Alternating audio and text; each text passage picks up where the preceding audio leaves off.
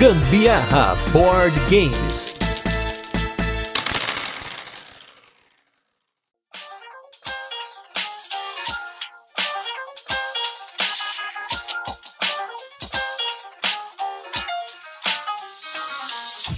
45 do segundo tempo, eu decidi fazer um cast sobre esse jogo que não tem aqui no Brasil, mas deveria, que tem muito mais história para contar do que eu imaginava, então fiquem ligados. Eu sou Gustavo Lopes. Eu sou a Carol Guzmão e esse é mais um episódio do Gambiarra Board Games. No episódio de hoje a gente vai falar do jogo Fuji Flush. Mas antes a gente vai fazer aquele resuminho de como funciona o jogo, depois tem curiosidades e depois as experiências com ele, mas não sem antes a gente falar sobre o nosso primeiro bloco de destaques da semana, recadinhos e também o nosso review retrô pra gente poder contar para vocês sobre os jogos que já passaram por aqui. Sobre os destaques da semana, tem dois jogos de destreza, de uma vez aqui, inspirados pelo perfil Games for Two. A gente acabou, um na verdade foi um negócio que foi uma oportunidade que aconteceu, e o outro na verdade foi o que eu tinha comprado mesmo, e esse é o primeiro jogo que a gente vai falar, que é o Equili Tetris. Eu não sei nem a marca que é, uma marca de brinquedos, mas basicamente é uma gangorra que você vai equilibrar peças estilo Tetris, né, formadas por quadradinhos. Você gira uma roleta e o que sair, você tem que pegar a peça e colocar nessa gangorra, equilibrando obviamente para que ela não caia, porque se por acaso alguém derrubar, essa pessoa perde, e se por acaso ninguém derrubar, a galera tiver super boa na equilibragem,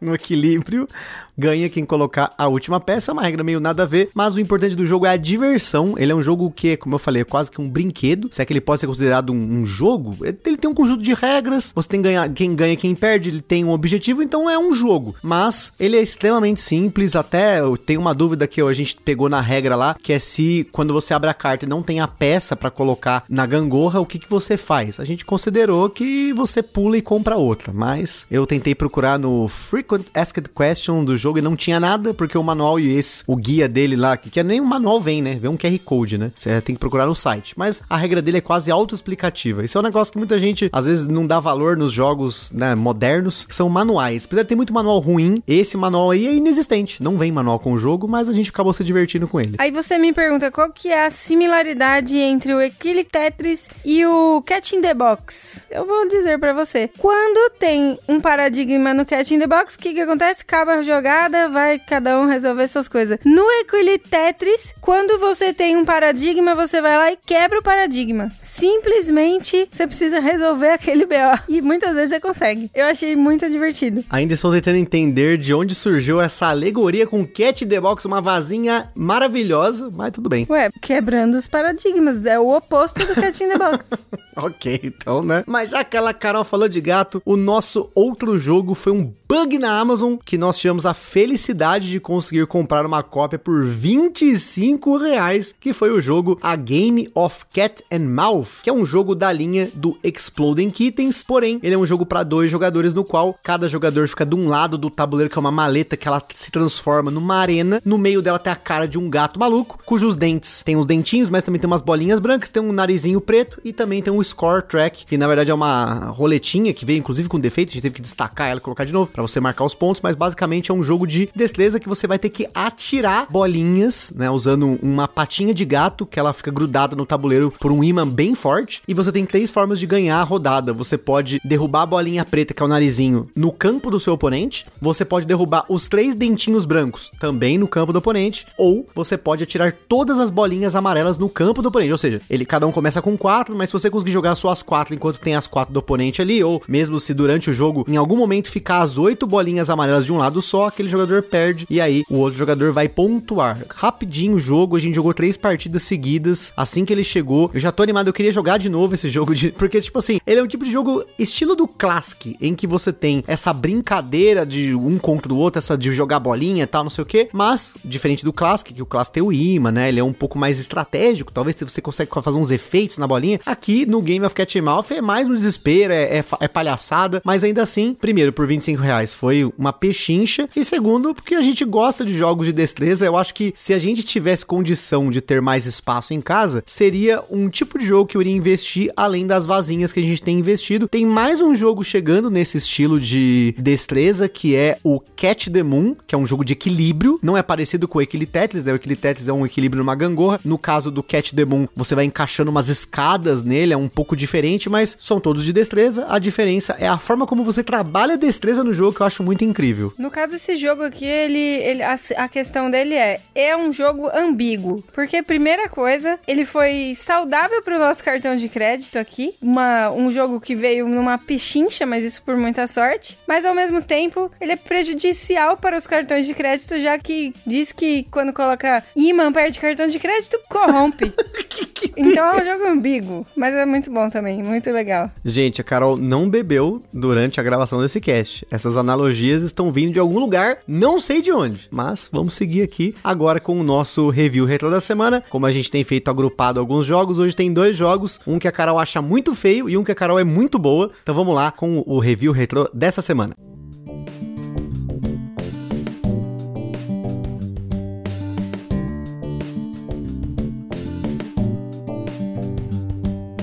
No review retro dessa semana temos dois jogos aqui. O primeiro jogo é o Isle of Sky, tema do nosso episódio número 160. E nós temos também o Concórdia, que foi tema do nosso episódio número 161. E aqui vai uma diferença entre esses dois jogos, porque ambos têm uma ilustração que eu acho charmosa. Uma é do Clemens Franz e a outra não. Mas eu sei que a Carol acha o Concórdia bem mais feio do que o Eyes of Sky, apesar do Eye of Sky ser do Clemens Franz. Mas aí, falando de feiura ou não, é curioso porque o Eye of Sky foi um dos nossos primeiros primeiros jogos mais complexos, se é que a gente pode falar que ele é complexo, na época ele era, que a gente comprou de uma falecida luderia no caminho de volta de Campos de Jordão, que a gente foi viajar, voltando, a gente foi lá na luderia, na loucuragem, tava acabando já o estoque da luderia, conseguimos uma cópia desse Eye of Sky, na verdade a cópia que está conosco nem é mais essa, essa cópia está com a nossa amiga Ellen e com o nosso amigo Zaco, um abraço pros dois, e a nossa cópia é uma cópia mais nova, da última tiragem que teve aí do Eye of Sky. E o Eye of Sky é um jogo que, como eu comentei, por ser um jogo que a gente já tinha há algum tempo, foi um jogo que nós jogamos muito,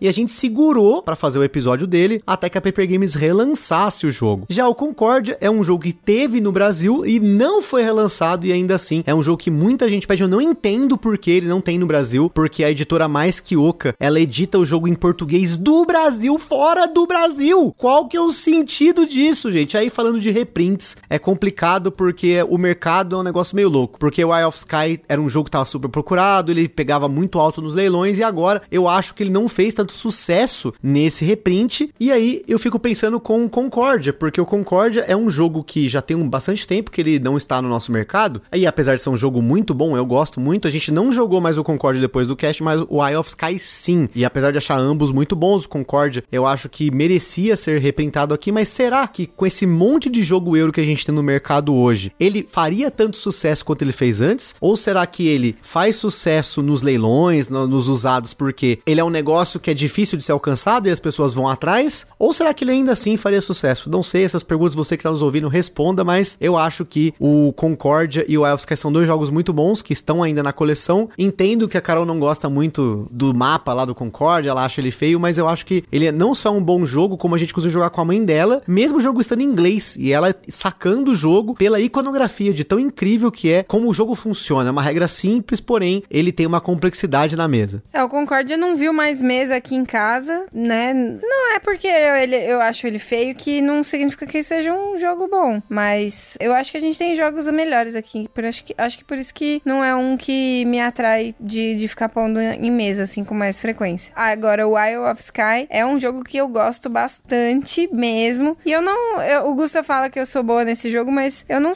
não tenho muita estratégia, não. Eu, na verdade, curto mais é juntar me, minhas ilhas e fazer meus caminhos ali de um jeito que, que faça mais sentido para mim, mas nada que seja uma estratégia. A única coisa que eu tenho que mudou para mim ao longo do tempo pro Eye of Sky é que antes eu achava que ele rodava bem em dois, porque a gente jogava mais ele em dois, mas hoje eu enxergo que ele é um jogo melhor com mais pessoas. Eu acho que o esquema do leilãozinho dele lá, né, um leilão da compra, né, que você coloca o valor nas peças e as pessoas vão comprando, você pode descartar uma e tal, ela faz mais sentido com mais gente, acho que fica mais legal, mas não quer dizer que ele seja ruim em dois. É mais que a gente hoje tem muito mais jogos que jogue melhor em dois jogadores. Mas agora vamos com o jogo da semana que esse nem jogar em dois joga e nem faria sentido porque ele é um jogo que fica muito melhor no spoiler com mais gente. Vou mostrar para vocês desse jogo que não tem no Brasil, mas deveria, gente, deveria ter esse jogo, ele é muito simples, que é o jogo Fuji Flush.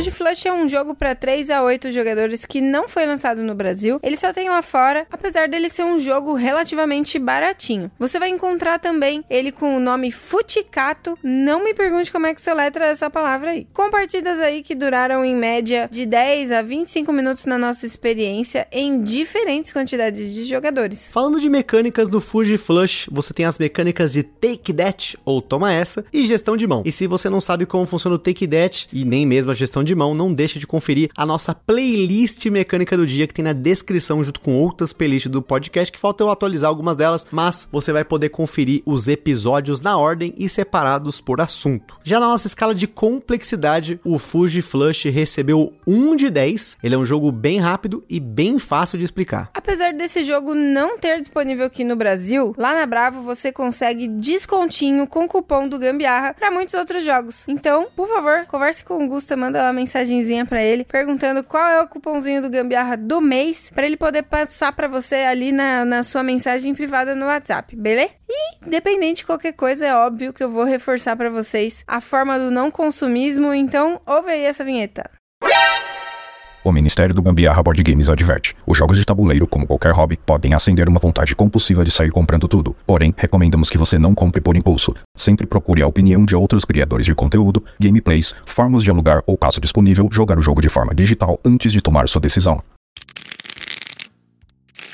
Em Fuji Flush, os jogadores querem se livrar das cartas da sua mão primeiro, uma coisa no carteado chamado shedding ou bater. Você começa com seis cartas em até seis jogadores e cinco cartas em sete ou oito. Para você se livrar das suas cartas, você tem que jogar uma carta e quando o turno voltar para você, ela ainda tem que estar na sua frente. O jogo tem um baralho de cartas que vão de 2 a 20, sendo que quanto menor o valor, maior a quantidade de cartas, e ele tem uma sacada muito interessante, que quando um jogador joga um número que foi jogado na mesa, esses números se somam. Isso porque, se você joga uma carta menor do que todas as cartas que já estão na mesa, nada vai acontecer, mas se você joga uma maior, todas as cartas de menor valor são descartadas e o jogador ou jogadores que precisarem descartar compram uma nova carta. Então, o jogo tem alguns efeitos bem interessantes, como por exemplo, o primeiro jogador jogou um 3, aí o segundo joga um 2, um terceiro jogador joga um 2, e aí esses dois somam 4 e aí o 3 é descartado. Isso vai acontecer ao longo do jogo, então é importante que você decida decida sabiamente qual vai ser a carta que você vai jogar na sua frente no seu turno. Como a gente comentou, a única forma de ir se livrando permanentemente das suas cartas é quando a carta que você jogou não foi batida até chegar em você de novo. E isso vale também para outros jogadores que jogaram cartas iguais à sua e somaram ao valor. Todo mundo descarta quando voltar na vez do primeiro jogador que manteve aquela carta de valor à sua frente. Por exemplo, tem três números 7 somando 21 na mesa. Quando voltar no turno do primeiro jogador que jogou um set, ele descarta e os outros dois também descartam. Né? Os outros dois jogadores vão descartar sem comprar uma nova carta. Então, o jogo tem essa dinâmica interessante, quase que semi-cooperativa, mas ela acontece de forma fugaz, porque muda o turno e seu amigo agora já é seu adversário de novo. O jogo acaba quando um jogador fica sem cartas na mão e esse jogador é declarado o vencedor. Em caso de empate, caso mais de um jogador fique sem cartas juntos, a vitória vai ser compartilhada. E agora que você já sabe como Fuji Flush funciona, vamos para as curiosidades e na sequência o que a gente achou do jogo, mas antes vamos para a nossa vinheta. Este programa é um oferecimento dos nossos apoiadores do Catarse. Se você ainda não apoia o Gambiarra Board Games, não deixe de apoiar para contribuir com a produção desse podcast, participar na escolha dos temas e dos jogos, concorrer a sorteios de vouchers nas lojas parceiras, desconto para comprar seus jogos na Bravo Jogos e acesso a conteúdos exclusivos, como o podcast secreto do grupo do WhatsApp do Gambiarra. Além disso, o Gambiarra Board Games tem o apoio da Acessórios BG, os melhores acessórios para jogos de tabuleiro do Brasil. www.acessoriosbg.com.br Bravo Jogos, a sua loja de jogos de tabuleiro modernos. www.bravojogos.com.br Utilize na sua compra o cupom Gambiarra na Bravo e apoie o Gambiarra sem gastar nenhum centavo adicional. Aroma de Madeira. Jogos clássicos, acessórios em madeira e serviços de personalização. Utilize o cupom Aroma de Gambiarra para ganhar um desconto em www.aromademadeira.com.br. E também os parceiros Board Game São Paulo, o maior evento mensal de jogos de tabuleiro no Brasil, todo último sábado do mês, na loja Omniverse, no bairro do Brooklyn, em São Paulo, capital. E também não se esqueçam de seguir a gente lá no nosso Instagram, que é o gambiarraboardgames, pra ver mais conteúdos e também pra interagir com a gente. E se você curte o nosso conteúdo, compartilha com a galera. Não deixe de seguir a gente também lá no Dopid no Instagram, também lá no Spotify, se você ouve a gente pelo Spotify, não deixe de seguir. E também pô, você pode comentar em todas essas plataformas e interagir com a gente.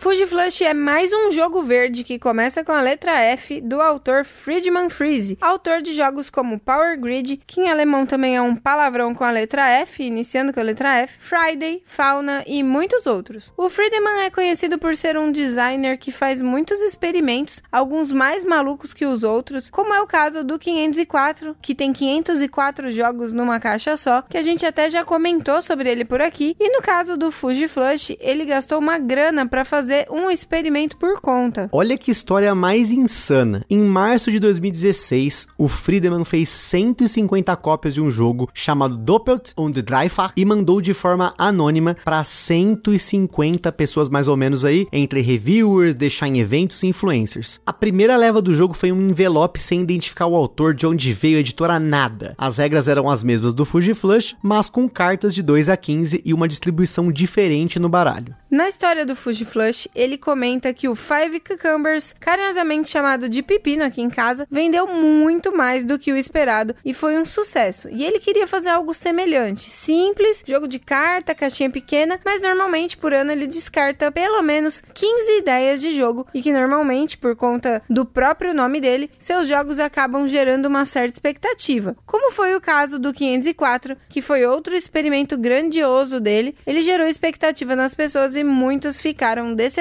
por essa expectativa não ter sido realizada. Um aspecto disso para ele é o que acontece com as expectativas e como criar as certas. Um buzz na comunidade que seja genuíno e que as pessoas se interessem mais em jogar e não ficarem desapontadas por aspectos que não têm relação com o jogo. E foi aí que ele teve a ideia de fazer um jogo, um sample, né, uma amostra por conta mesmo e mandar de forma anônima para um monte de gente. Inclusive ele chegou a mandar para outra pessoa antes para que ela colocasse no correio de uma cidade diferente da dele na primeira leva, que é uma cidade que começa com F, que é Freiburg. Além disso, ele marcou até no BGG que ele tinha recebido uma cópia. Olha só que maluco. Não contente com as primeiras cópias terem gerado pouco buzz, teve alguns reviews, algumas discussões no Facebook, mas que não geraram um barulho como ele esperava. Ele fez mais um pacote de jogos para mandar, fez um terceiro e deixou em um salão de um evento do Alan R. Moon, autor do Ticket to Ride. Depois disso, tiveram mais reações. Algumas pessoas acertaram que o jogo era dele, inclusive autores como William Atia, do Kylos, e o Jeroen Dolmen, da Splotter Spilling, e ele blefou até o último minuto. Por fim, como ele mesmo relata no BGG, ele gastou muito dinheiro com um experimento que não deu certo, como ele esperava, mas que sem dúvida o Fuji Flush seria um bom jogo e que também divertiria as pessoas como ele mesmo esperava, até mais do que o Pepino. E antes da gente falar se o jogo realmente divertiu a gente, como o Friedman esperava, como temos um jogo de cartas, a gente tem sleeves e aqui fica um alerta. A caixa desse jogo lá fora é uma caixinha super fininha.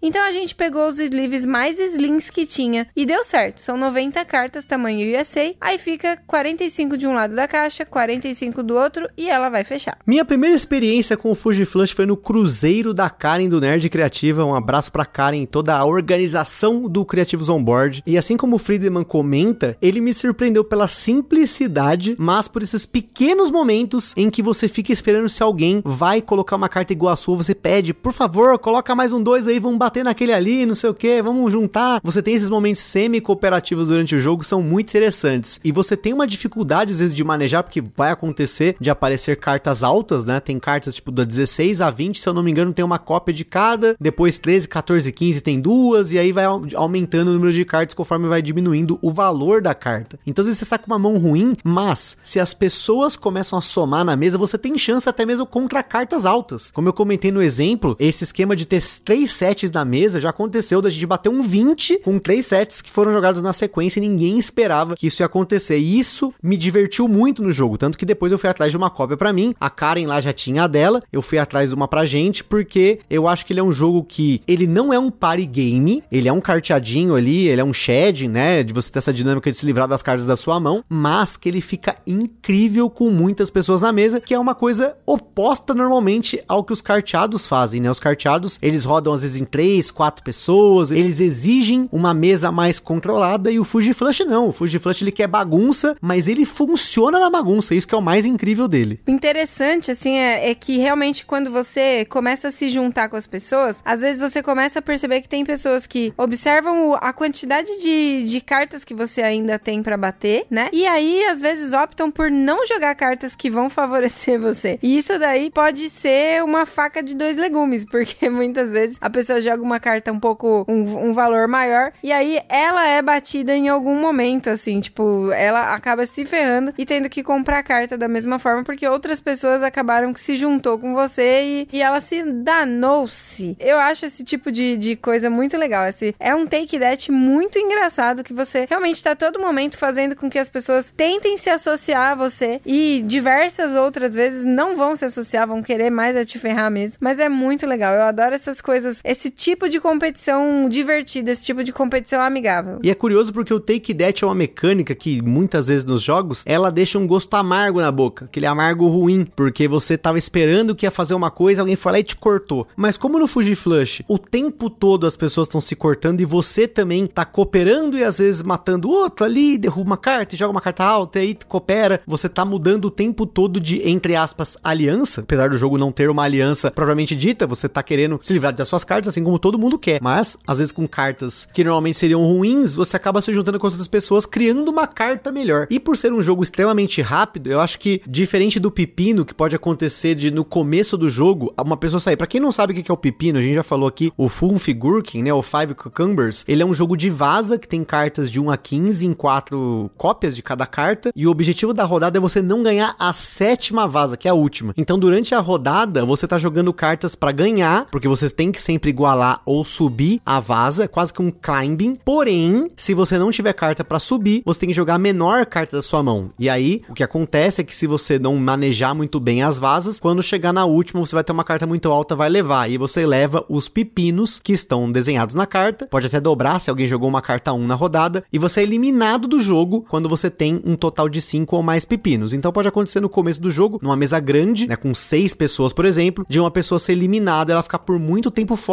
uns 20 minutos, 25 minutos. Já no Fuji Flush não tem eliminação, mas você ainda tem uma quantidade grande de pessoas na mesa interagindo e brincando. Então, nesse ponto, entre o Fuji Flush e o Pepino, hoje eu acho que o Pepino, ele tem esse problema de você eliminar jogadores. Então, o Fuji Flush se torna uma opção melhor quando você tá em mais gente. E até mesmo pensando em jogos estilo party game, muitas vezes eu, eu me sinto mais propenso em oferecer o Fuji Flush para jogar do que um party game em si, porque eu acho que dependendo do party game, você tem situações como blefe ou, até mesmo esconder papéis e traidor e tudo mais, quando você coloca um jogo com muita gente, assim, por exemplo, um Dani, que é um jogo que eu gosto muito, mas você tem um traidor na mesa, então às vezes a pessoa pode se sentir um pouco desconfortável de jogar esse tipo de jogo. Agora, o Fuji Flush é só número, gente, não é tipo um Uno, mas eu acho que uma pessoa que já joga um Uno, ela tá mais propensa a curtir um Fuji Flush do que talvez um The Resistance, um Coup, coisa do tipo. Igual eu falei, esse tipo de competição, ela é uma competição saudável, né? Não é aquela competição onde gera desconfiança entre todos, né? E, no caso, o Gusta citou aí o The Resistance e tal. Gera desconfiança. Até no Saboteur, eu acho que a gente tem um pouco disso. Agora, é diferente no, no- nesse sentido. Eu nem sinto como sendo uma competição. Eu acho que é mais, tipo assim, todo mundo querendo sobreviver ali, né? E tentando fazer o seu. Mas, é óbvio, com necessidade, às vezes, de associações. Então, é um tipo de competição bastante saudável. É, é muito